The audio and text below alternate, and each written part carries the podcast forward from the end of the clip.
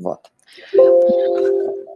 Ура! Значит, э, происходит запись. Э, наверное, нужно немножко представиться сначала. Э, я от себя очень коротко скажу, что я Ира, и я куратор современного искусства, и меня интересует сейчас NFT как направление в, а, в искусстве. Вот. А, Ром, а ты? Кто, как, угу. чего, почему? А я, а я, ну, просто человек, который очень глубоко интересуется всей этой темой, связанной с блокчейном, с криптовалютами, с NFT, и который имеет огромный опыт в этом, благодаря тому, что я в свое время начинал Э, э, в 2016 году с майнинга, потом торговли криптовалюты, и сейчас вот, когда NFT стал популярным, тоже вот начал э, вступать в это и интересоваться всей этой темой, потому что для меня это было достаточно легко в эту всю тему войти. Вот. А так это не, не, мой, не, мой, не мой основной род деятельности, а, так что вот. А, хочу тогда у тебя сразу вот спросить, давай про крипту, коротенько как бы и NFT, вот что, Мгм. как, как, их, как это вообще взаимодействует между собой? А, Почему Хорошо. появля, почему сначала была криптовалюта, потом как почему-то появился еще NFT? Ага, так, а, давайте вот попытаюсь максимально коротко и доходчиво рассказать, потому что тут это, это я уже делаю не впервые, я Мгм. просто рассказывал, э, э, выступал с похожими темами, как и в Академии Штиглица, так и на различных дискуссиях. Вот. Поэтому так, э, начнем с криптовалюты, наверное.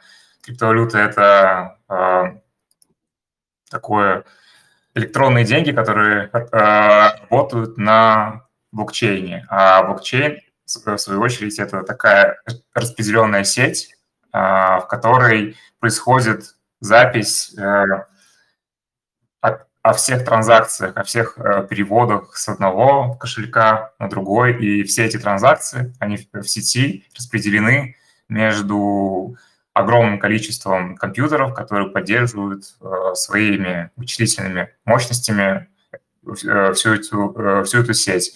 Поэтому блокчейн, криптовалюты всегда вот э, их называют децентрализованными, то есть у них они не сосредоточены где-то в одном месте, как, допустим, если вы имеете карту Сбербанка, все транзакции и все, все, все ваши деньги, они хранятся исключительно в Сбербанке, допустим.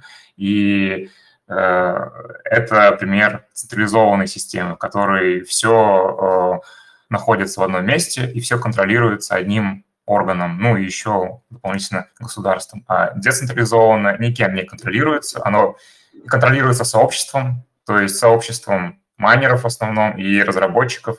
Майнеры — это те, кто как раз-таки предоставляют свои, э, свои вычислительные мощности для того, чтобы поддерживать сеть. И в основном они получают награду для, ну, награду, которая э, взимается как комиссия при совершении транзакций. Вот, любых кошельков на, люб, на любые кошельки. Вот. И, соответственно, внутри этого блокчейна организована работа и NFT токенов. А NFT токены это, в свою очередь, уже, ну, то есть на одном блокчейне работает и криптовалюта, и NFT токены. Ну, это базово в основном.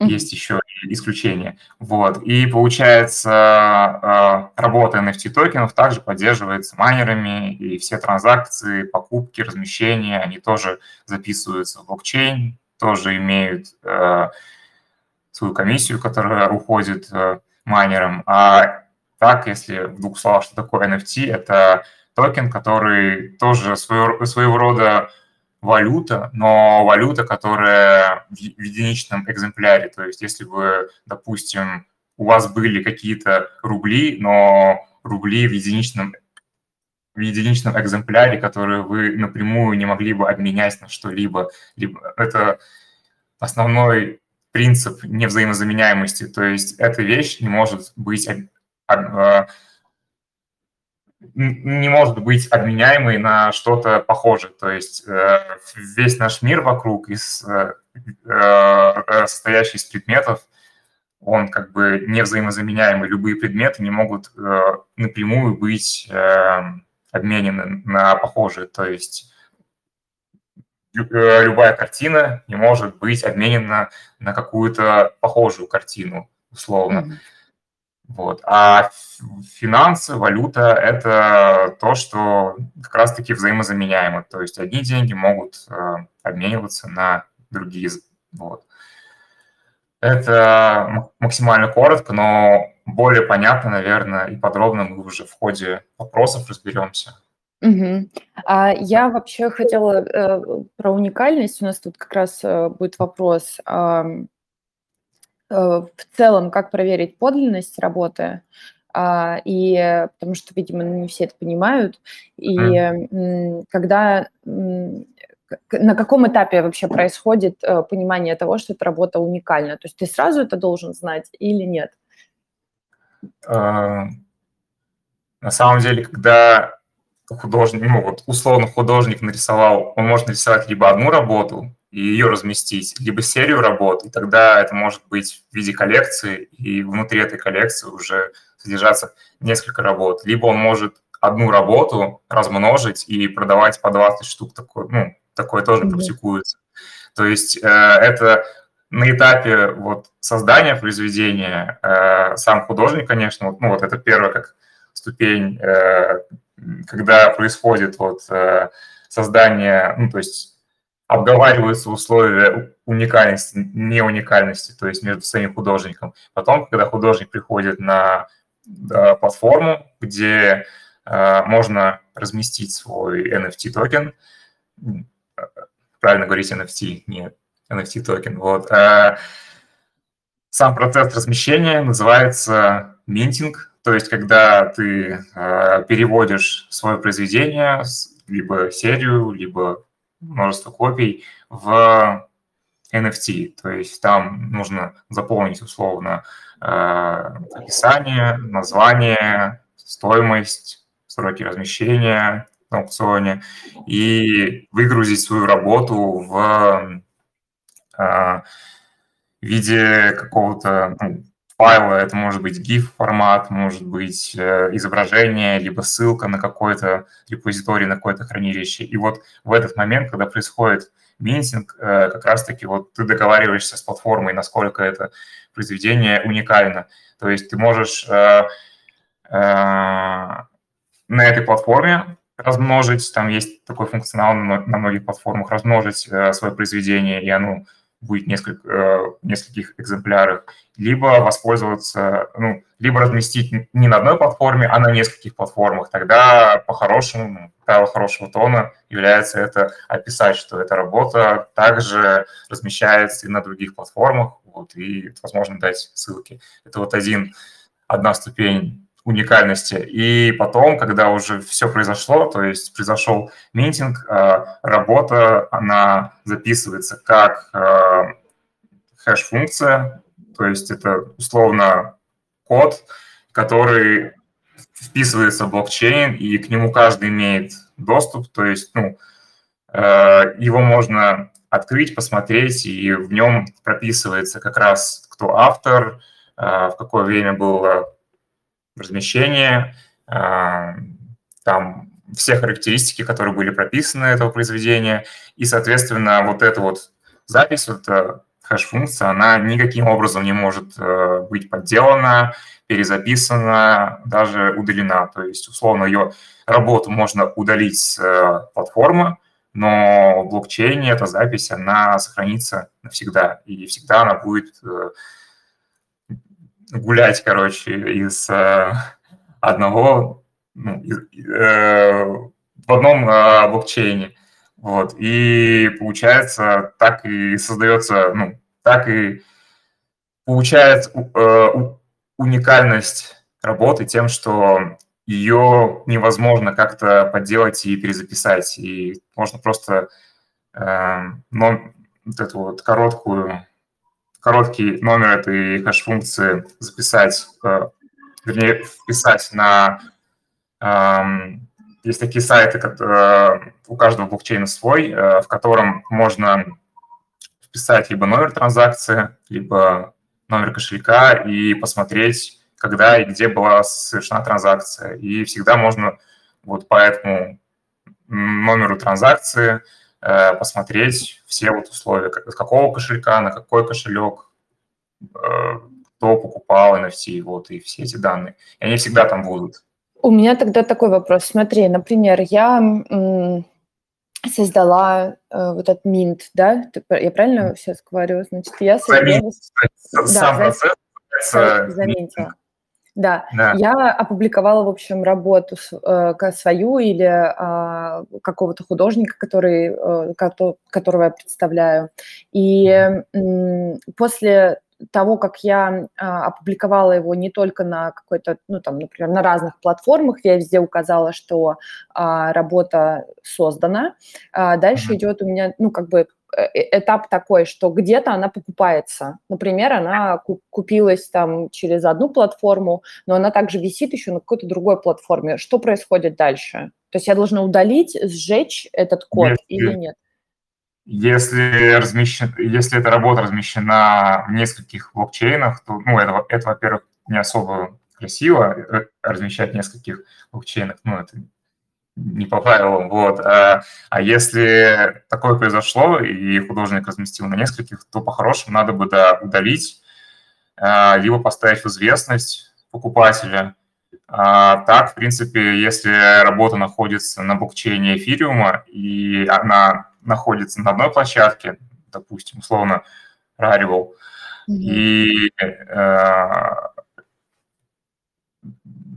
сама покупка произошла на этой площадке, то и на остальных площадках э, будет информация о том, что эта картина была куплена, за какую стоимость, потому что это один и тот же блокчейн. Ну, то есть... Все, я поняла. То есть идет уведомление, как бы, что эта работа недоступна, она, это, в общем, такая, это огромная, большая взаимосвязанная между собой база.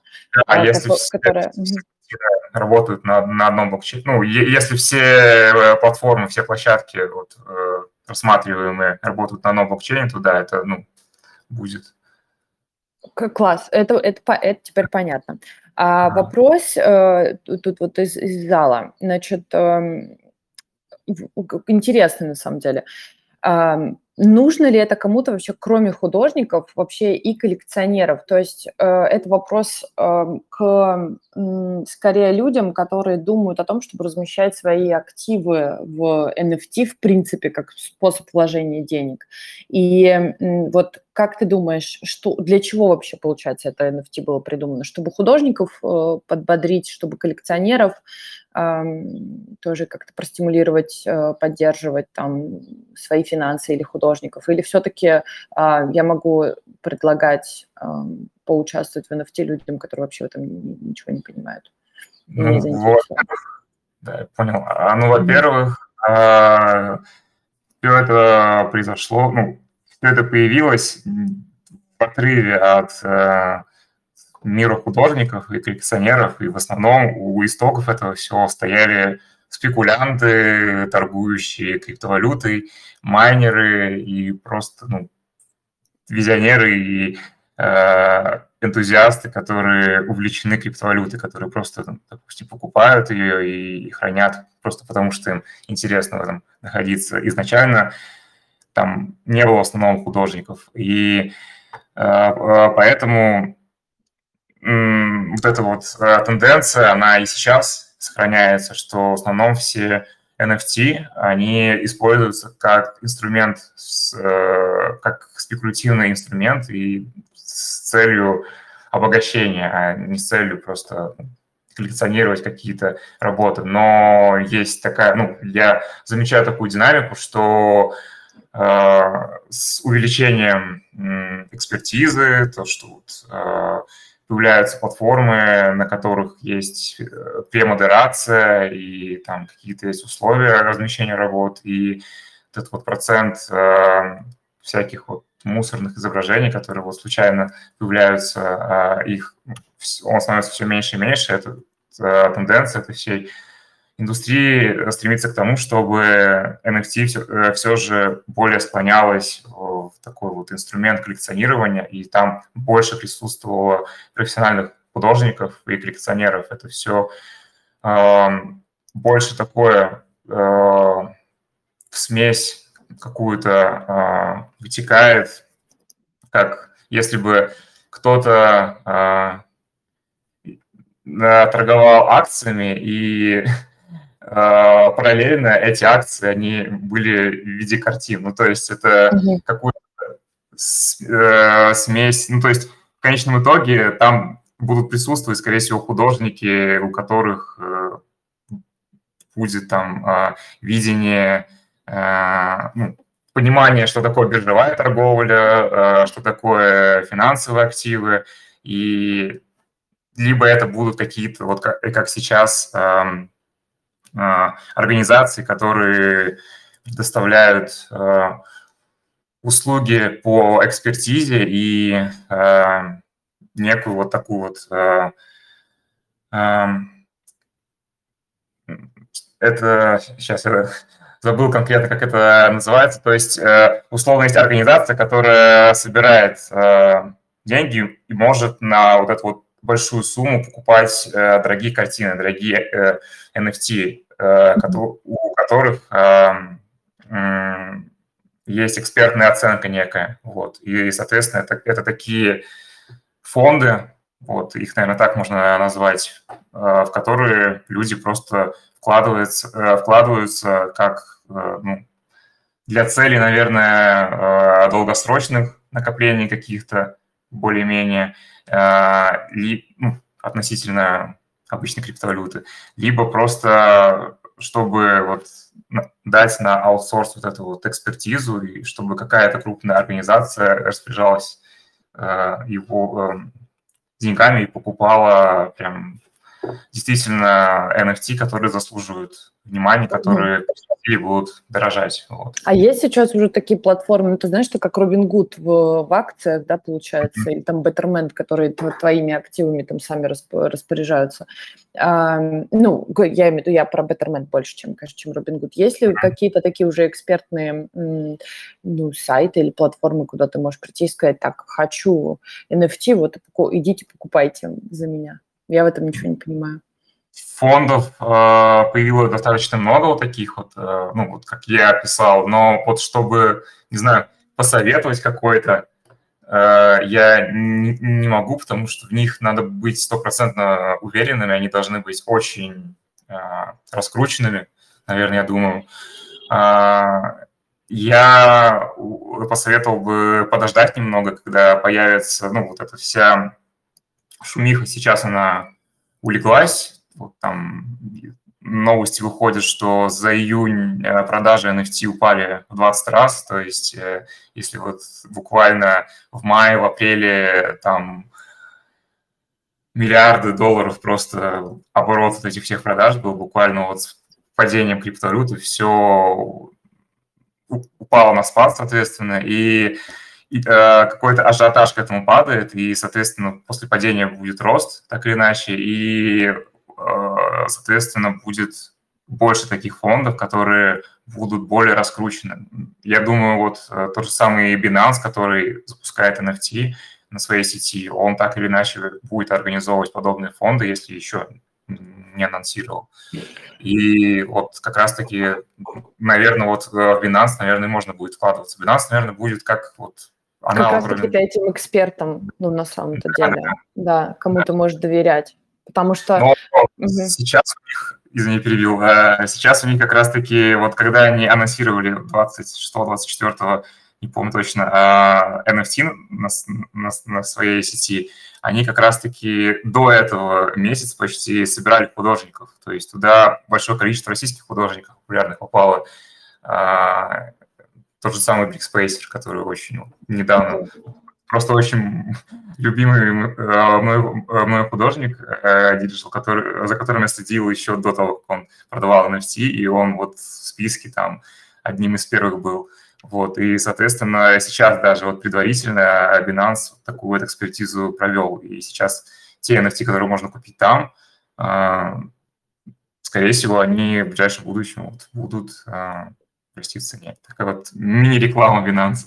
Знаешь, ну, нет, на самом деле это не то, что это реклама, не реклама, но это очень важно и классно, потому что а, у меня был а, вот этот вот случай с, с, с Сашей Милюнисом, который а, решил, что а, для него было бы лучше начать выставляться а, на какой-то, ну, платформе, на которой дадут, да, там, инвайт или где заапрувят нас, а, но через галерею, потому что как раз-таки-то я сначала не могла как-то сама для себя понять, почему это для него важно, но после того, как мы с ним поговорили, э, он объяснил, это и мы вообще оба пришли к тому, что быть э, представленным каким-то экспертным мнением а, гораздо лучше, чем когда ты просто вот в свободном плавании художник и что-то там выложил, и быть, скажем так, более замеченным, что ли, что тебя какая-то галерея оценила по ну или там не галерея, это, да, может быть, и кураторское какое-то видение по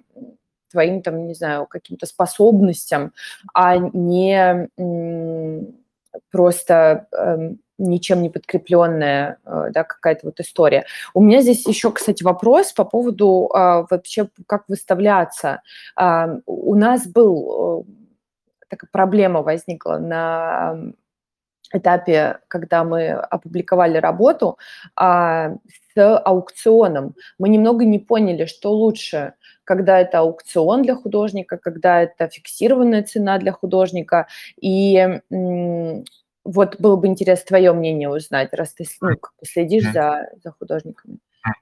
Ну, во-первых, э, для меня до сих пор, ну и для, я уверен, для художников, которые пытаются уставляться. Такая существенная проблема – это оценки своей работы, и вот э, проблема, она в дальнейшем тоже, наверное, будет решаться. Там есть, допустим, Я думаю, сервис... также экспертами. Да, также экспертами, либо специальными сервисами, вот как я сказал, когда мы с тобой созванивались, э, есть сейчас уже запущен сайт, не знаю, не, не проверял его работу, Э, который оценивает, э, ну, то есть который условно собирает какой-то пул экспертов, но не с особой, ну, там, ну, допустим, чтобы у них э, хотя бы был Инстаграм-аккаунт с какими-то работами, то есть они не, не, не собирают какие-то сертификаты или что-то такое, но за счет большого количества вот этих вот экспертов, вот эта вот их оценка, она, ну, они оценивают работу просто конвейером. Им показывается работа, они назначают цену. И вот э, на большом количестве таких вот экспертов цена усредняется и дается вот оценка, грубо говоря. Вот такой сервис.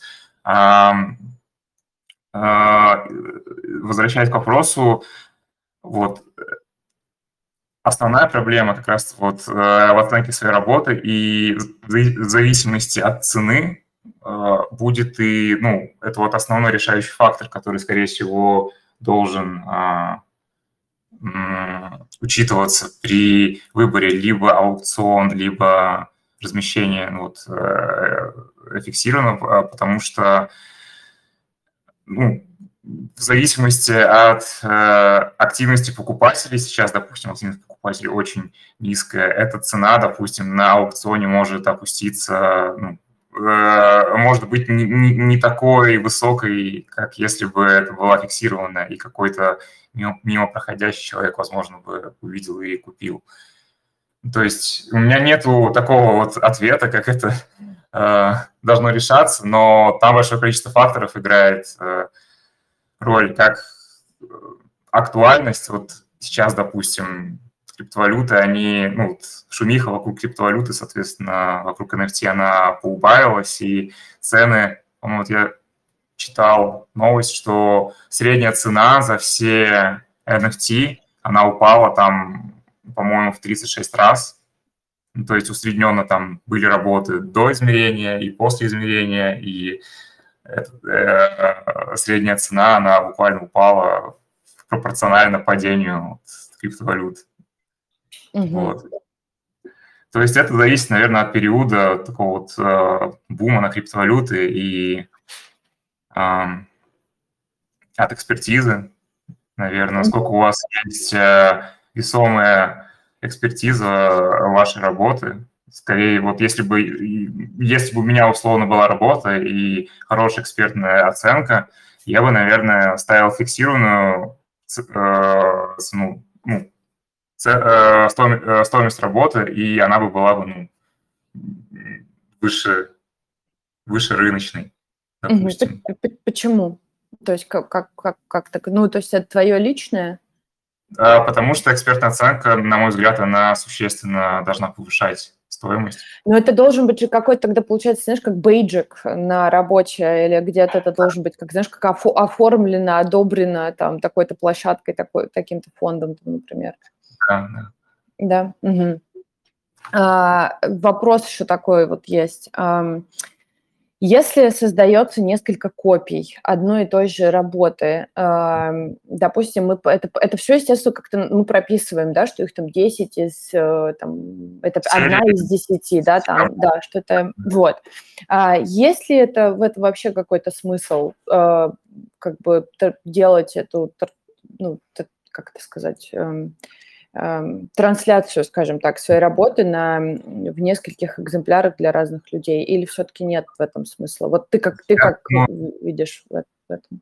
Я думаю, что для художника, если бы я был художником, а, особого смысла нету, потому что ну, мои работы уникальны, они как бы, я не, не какой-то станок, который их печатает, а такая тако, э, такая возможность, она больше, наверное, для э, каких-то каких-то компаний, которые пытаются э, продавать э, свои NFT как сувенирную продукцию, ну, вот, допустим, как те же самые карточки баскетбольные, они могут быть там в больших, э, большом количестве экземплярах одна и та же карточка, там несколько тысяч, если она там распространенная, и там 10, либо 5, если это супер какая-то редкая. Либо если я какой-то digital художник, и у меня э, большая аудитория, и даже если я размещу одну работу там в 10 копиях и просто их пронумерую, что вот у меня есть первая работа, она более ценная условно,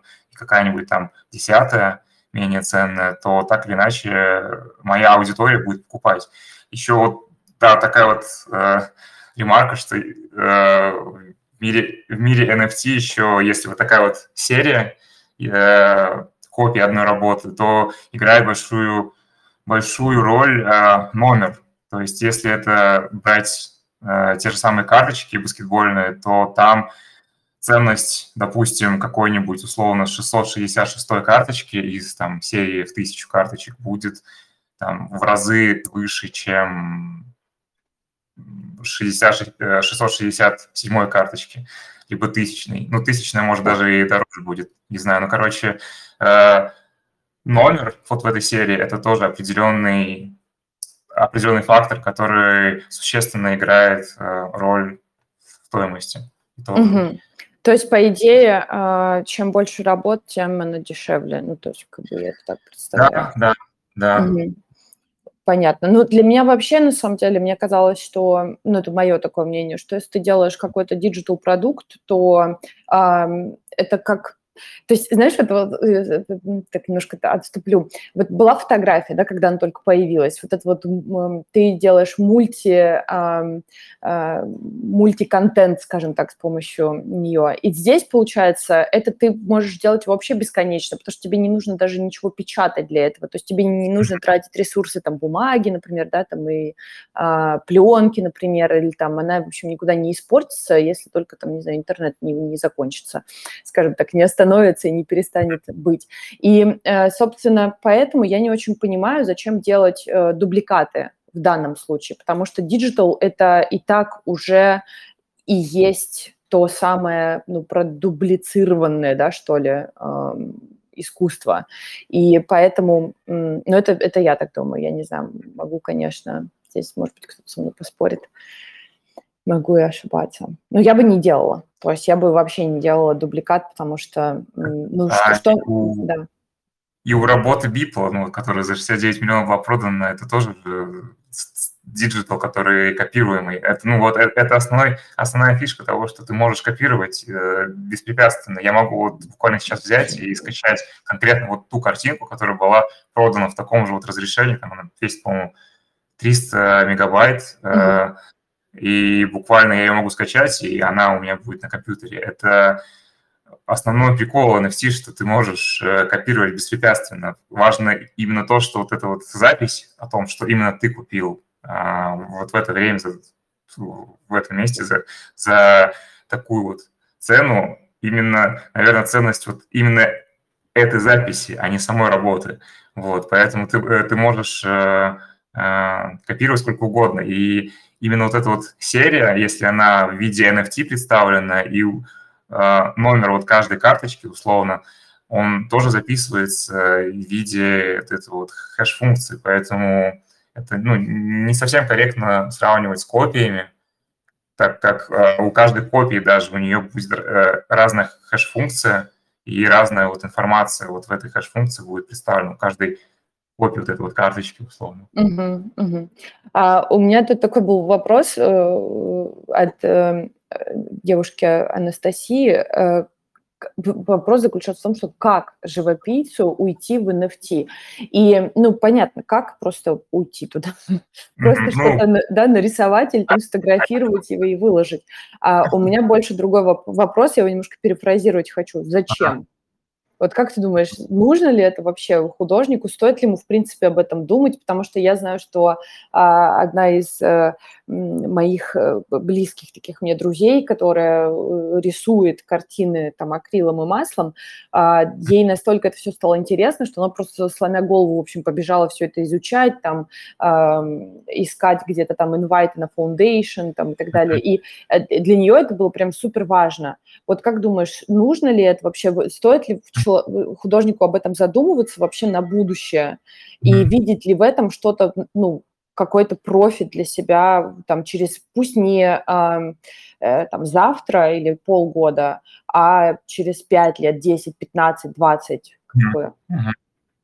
Ну, если на, на, на долгосрочный, ну, сперва, сперва помарка, что я, мне нету сто, ну, вот, стопроцентно истинного ответа на этот вопрос. Я просто своим опытом делюсь. И, на мой взгляд, если вот смотреть на долгосрочную перспективу, то э, из тех художников, что я вот имел опыт общения с теми, которые и в NFT уже свои работы продают, и которые категорически против этого, то, скорее всего, я бы переходил, потому что, ну, как э, хотя бы в виде альтернативного формата продажи. То есть это можно не стопроцентно переходить в NFT, то есть э, э, продавать так вот физически. Ну, там есть э, куча механик, то есть, допустим, условно можно продать NFT и пообещать, что ты вышлешь картину физически покупателю, когда он пришлет, ну, когда осуществится продажа. Это можно даже автоматизировать, либо когда покупатель э, купит, он поделится своим адресом, и ты вышлешь картину. Это можно сделать так. Либо можно сделать так, что условно digital art э, какой-то у нас есть, и мы продаем его и как NFT, и как, ну, допустим, в Инстаграме, как просто изображение. Если совершается покупка в Инстаграме, и мы покупателю скидываем этот digital art в исходнике, э, то мы можем удалить с NFT, ну, если мы честный художник, вот, э, либо продавать и там, и там, и как NFT, и как ну вот, человек у нас купил и никому не сообщает, но это будет особо честно. Вот, и э, у меня был опыт э, общения, вот у меня есть э, хорошая знакомая, э, которая на моих глазах буквально выросла там из э, художницы, которая вот с тысячной аудиторией, художницу в 90, по-моему, тысячную, э, с 90-тысячной аудиторией, у нее достаточно много покупателей таких вот э, из-за границы, она рисует обнаженку, и все свои продажи выставляет через Инстаграм, и у нее большое количество покупателей из-за границы, и она очень переживала, когда я просто предложил в NFT это все перевести. Она, она не согласилась, и я ее прекрасно понимаю. А, я даже, скорее всего, на ее месте также поступил бы, именно потому что у нее большое количество заграничных покупателей, которые, скорее всего, э, для них, э, ну, она с ними, наверное, знакома лично, для них э, было бы тяжело покупать вот эти вот картины в виде NFT, то есть им нужно погружаться в это все, и она побоялась, что она потеряет часть аудитории тем самым, вот, и еще вторая причина, по которой она не согласилась, что у нее не особо обеспеченные покупатели, как, как я понял, э, и поэтому она побоялась, что э, они будут нести дополнительные расходы из-за того, что это все в виде NFT осуществляется. Ну, там на транзакциях э, большие комиссии были вот последние несколько месяцев, когда сеть эфира была нагружена. Вот, соответственно, если работа продается там за, за 40 долларов у нее там не особо большой ценник был, за 40 долларов э, в Инстаграме, а, то уже если это в виде NFT, то это, это те же самые 40 долларов, плюс еще комиссия за размещение и комиссия еще, которую должен заплатить покупатель. А, покупатель там... также, да, я просто не покупала да. ни разу, покупатель также, да, делает э, какую-то транзакцию. Транзакция в сети блокчейн, mm-hmm. покупка, размещение, она это требует да вот это вот э, записи блокчейн, а запись блокчейна, она требует, э, требует комиссию газ, угу. вот, э, которая э, в виде, ну, она в разных блокчейнах разная, в сети эфириума она, вот эта вот комиссия газ, она в виде самой криптовалюты эфир, и, во-первых, сам курс эфира скачет, и, а во-вторых, нагруженность этой сети – а, она каждый раз тоже меняется, и вот это вот количество газа, которое требуется на эту транзакцию, оно тоже меняется. Поэтому там в один момент вот это вот э, размещение могло стоить буквально там 240-300 долларов. То есть при цене 40 долларов за картину это ну, не очень целесообразно было. А сейчас, конечно, это все с падением курса подубавилось, еще эфир, ну, сеть эфира обновле, а, приняла обновления, в которых вот это вот количество газа, оно подуменьшилось, там раскулачили немного майнеров, то есть им немного меньше стало капать. И, соответственно, сейчас это, я не знаю, сколько на момент записи составляет точно, но в районе, скорее всего, там 60-50 долларов с учетом курса. А в других сетях это, ну вот сети Binance это будет, наверное, в районе 2-4 долларов стоить, если, ну, вот когда Binance разрешит всем размещаться. Сейчас пока только тем художникам, которых они пустили. Вот. То есть э, сейчас это... Я бы не советовал художникам именно конкретно сейчас э, этим всем заниматься. Я бы э, немного подождал, пока эта вся инфраструктура разовьется, а, и вот когда будет доступно размещение за маленькую цену на хорошей платформе, на надежной, то тогда уже и можно это все вникать и въезжать. И еще mm-hmm. стоит учитывать вот этот весь бум и интерес криптовалюты. А, когда растет курс э, биткоина и эфириума, то интерес людей к криптовалютам тоже растет, и, соответственно, Э, покупательская способность э, людей тоже повышается, и интерес людей вот к NFT тоже. Угу. То, что это... Угу. Слушай, очень интересно, на самом деле, и кейс, и я бы, наверное, тут тоже бы советовала никуда не бежать, а просто пока изучать и смотреть, что происходит. Да, да. да это правда интересно. Тут вот как раз, э, к слову, о а, раскулачивании. А вопрос еще у нас такой был, что надуманы ли проблемы экологических последствий. От NFT.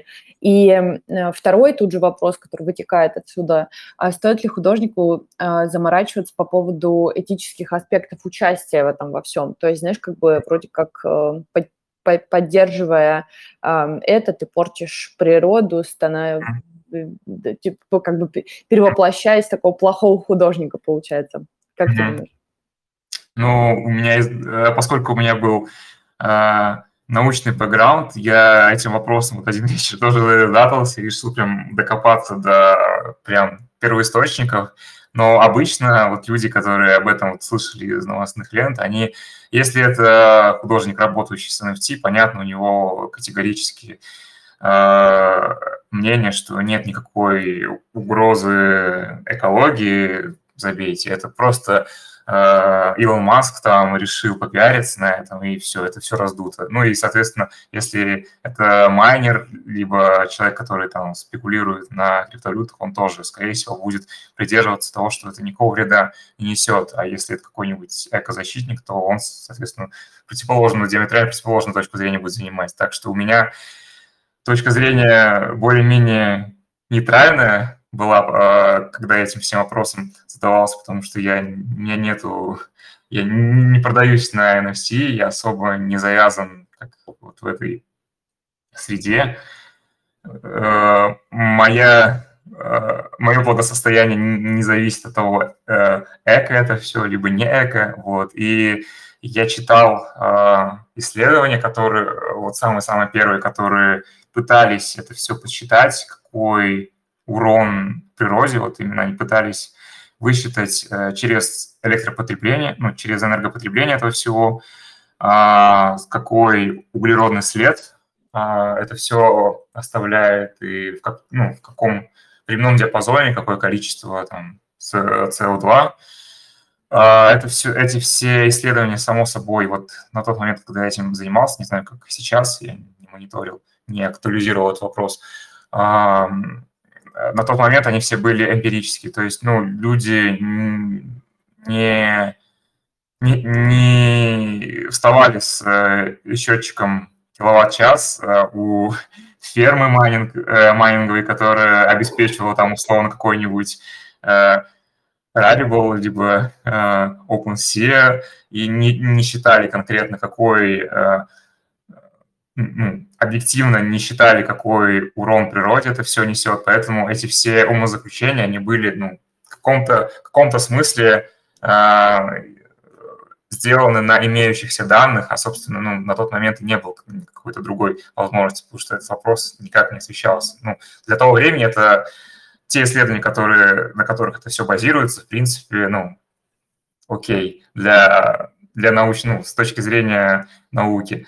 Вот, и э, там э, основной концепт, э, в чем заключается э, урон для экологии, это в том, что вся эта сеть, э, даже ну, вот, сеть э, эфириума, условно, их большое количество этих сетей, и у биткоина тоже там своя сеть, у других у некоторых площадок, вот как, допустим, Binance, либо Atomic, у них тоже своя сеть блокчейна, они тоже какой-то вклад вносят а, вот в это все. Допустим, если мы, берем эфириум, то майнеры для, поддерж... для, для поддержки работоспособности сети эфиру, э, эфира, они ну, запускают либо айсики, специализированное оборудование, нацеленное на добычу криптовалют, либо видеокарты. И те, и те потребляют огромное количество электроэнергии. Вот в то время, когда я майнил, даже на двух видеокартах, это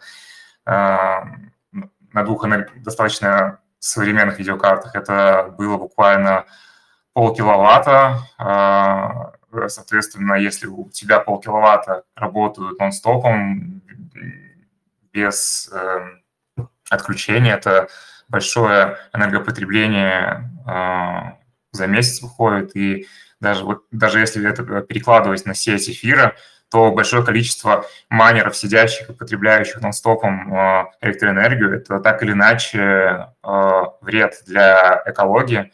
Но какой тут процент в этом всем, в этом всем э, потребления именно на NFT, если учесть, что там в разные периоды времени процент вот NFT в этой сети эфириума был различный, там от сейчас точно цифры не помню, но он был намного меньше, чем все остальное, чем там DeFi проекты, чем а, обычные транзакции эфира. А, насколько вот этот именно вклад художника а, вот в урон экологии, это достаточно такой открытый вопрос, но он на вскидку там не больше 5%, допустим, может быть, потому что в основном энергопотребление, оно уходит на поддержание сети именно вот этих вот э, транзакций, которые не связаны с, э, с NFT. Вот.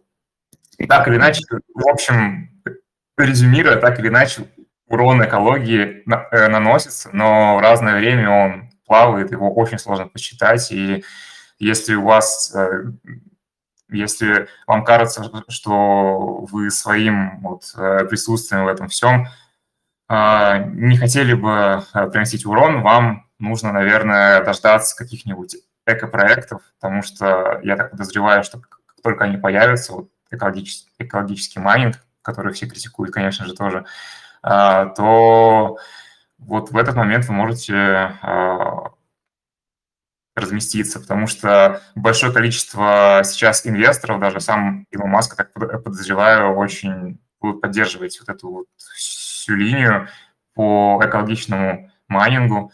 И я так подозреваю, этот весь, э, всю шумиху он э, организовал, ведь все началось там с его, с его твита, э, именно с целью того, чтобы как-то в этом потом поприсутствовать. Угу. Ты знаешь, я, я даже подумала о том, что, скорее всего, э, не то, что даже будут поддерживать, а э, как-то э, к этому все и должно прийти в итоге, потому что, э, но у меня есть... Э, как такое впечатление, что, скорее всего, тогда это все еще упадет сильнее, рынок тоже упадет, и все э, стоимости просядут, и биткоин опять, возможно, да, там вернется к э, ценам. Я, к сожалению, сейчас надо посмотреть, сколько он стоит. Если ты не, не смотрел сегодня, сколько стоит биткоин? Ну, то есть, я, я смотрю каждый день, каждый день, э, каждый раз, да. когда э, заглядываю в смартфон, у меня там всегда стоит. А, сколько он сегодня? 33 800, но он колебался от 33 500 до 34, угу. сейчас буквально 34 тысячи, наверное, стоит. Ну вот мне почему-то кажется, что если все, как бы перейдет вся эта система на более экологичный, экологичное потребление энергии, то э, тогда он, возможно, может упасть очень сильно вообще в целом. А, а, нет, не думаешь?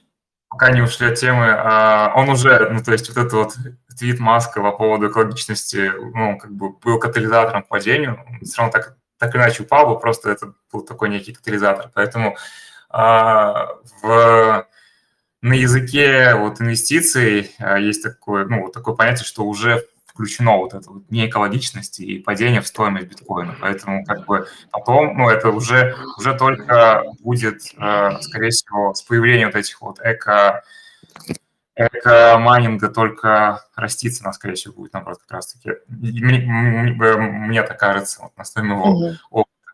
Но этот эко-майнинг, он еще такой, как бы... Я не знаю, как это, ну, будет организовано, потому что на майнинг достаточно большое количество э, электроэнергии уходит. Там буквально я читал в новостях, что условно на майнинг 5 там, в районе 3-5% общей мировой электроэнергии. А, ну вот повышение произошло только из-за майнинга. Это очень большие цифры, ну вот в масштабах. Ну да, в масштабах планеты, то, да, это, конечно, это да. очень много. А, слушай, к слову о э, тви твите Илона Маска и вообще о Твиттере. Почему вообще все ушли в Твиттер, потому что э, для меня эта платформа в какой-то момент, она была очень интересной, потом она как-то э, исчезла лично у меня то есть исчезла, в принципе, с, с поля зрения, перестала пользоваться Твиттером, появился Инстаграм, и, в принципе, этого было как-то достаточно. А, mm-hmm. То потом, я знаю, что американское сообщество, оно из Твиттера никуда не уходило, потому что они Фейсбуком не особо не пользуются, им всегда нравился Твиттер, но и я там, не знаю, фолловила, знаешь, там, например, мэра города, когда жила в Бостоне, мэр города активно вообще писал там короткие заметки, что, что сегодня произошло или что он там сделал. Это было как-то очень читабельно и вообще очень классно. То есть ты как-то mm-hmm. какие-то такие штуки э, для себя фиксируешь. Моя бабушка, например, она читает э, новости в Твиттере, потому что ей комфортно их так читать. А, там очень коротко и э, все понятно. И мы с ней, допустим, очень обе негодовали, когда Твиттер увеличил свое количество а, символов в посте со 140 там сейчас вообще не, не помню, сколько там, ну, не бесконечно, но, в общем, какое-то большое количество. Так вот, вопрос в том, почему вообще все сидят в Твиттере, вот э, художники, и это вопрос к тому, что существует определенное продвижение, и я, например, э, в в этом сообществе, в телеграм-канале сижу, как он называется, NFT Busters, да, кажется. Mm-hmm. Вот. А, там э, ребята постоянно выкладывают э, свои твиты. То есть, смотри, они не просят поставить лайк на, к примеру, там на Foundation или там на э, Super Ray, да, да, там или еще где-то. В общем, они выкидывают твит. И ты uh-huh. через твит заходишь к ним по ссылке, потому что ты как бы это не прямая реклама, но такая через Твиттер. Вот как ты думаешь, что, что это такое? А, во-первых, стоит сказать, что вот вся вот эта вот э, крипто-тусовка, вот каждая компания, которая появляется, она так или иначе, у, них, у нее есть white paper, э, paper ну, то есть какой-то mm. документ, в котором они свою позицию, э, свою стратегию описывают и публикуют. И также правило хорошего тона, если эта вот организация, любая в криптосообществе, она ведет свой, э, свой твиттер, где э,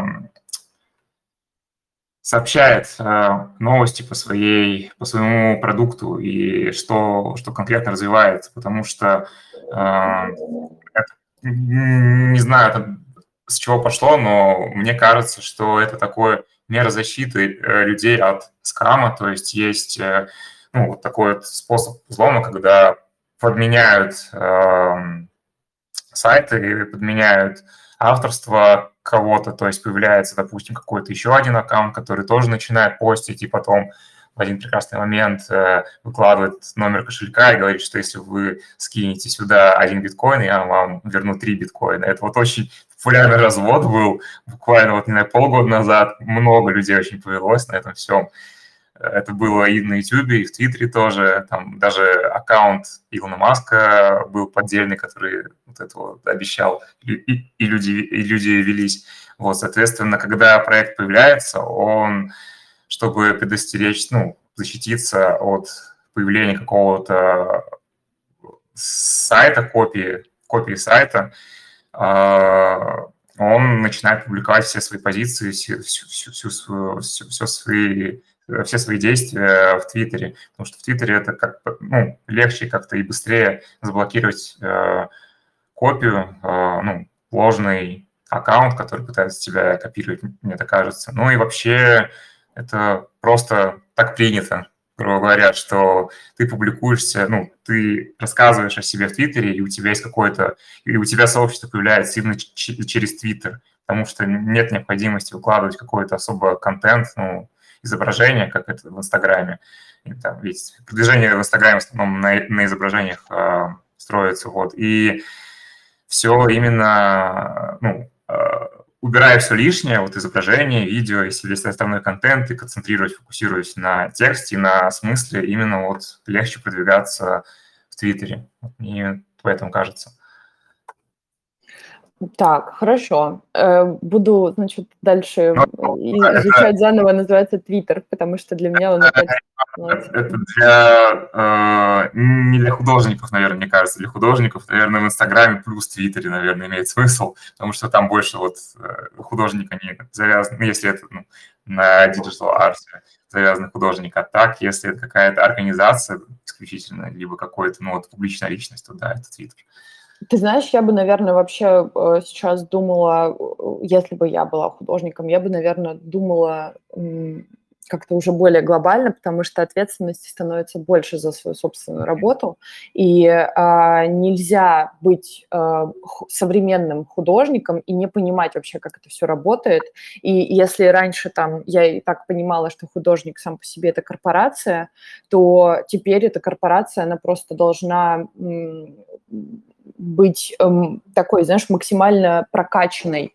И э, нельзя игнорировать там соцсети, нельзя игнорировать там также, почему, это там на, на платформе Twitter. Это ты когда сказал, что так принято, э, я почему-то вспомнила э, такое слово, как монастырь, да, или какую-то церковь, храм, э, потому что в этом есть что-то такое. То есть ты э, находишься в сообществе э, в принципе, э, современного создать, современных создателей, и как современный создатель а, не быть в курсе, что такое там NFT, то есть, да, мы, мы раньше говорили о том, что, да, можно сейчас пока еще там не выкладываться, но не быть в курсе, как работает там биткоин и вернее, блокчейн и что такое биткоин, просто невозможно. А, хотя бы потому, что через 10-15 э, лет, когда все уже, грубо говоря, будут там, то а, э, люди, которые в этом ничего не понимают или решили в какой-то момент не разбираться, а, мне кажется, будут в некотором роде такими, знаешь, лудитами.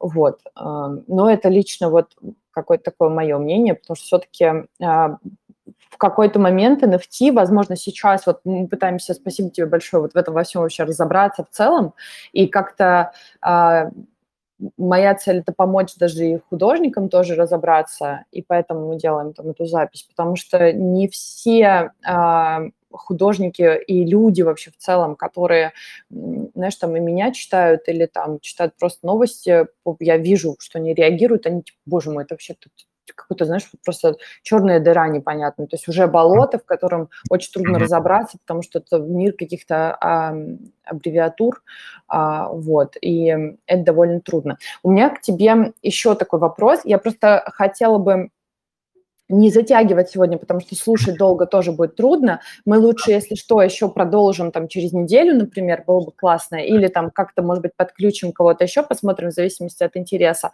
Я хотела у тебя узнать про звук.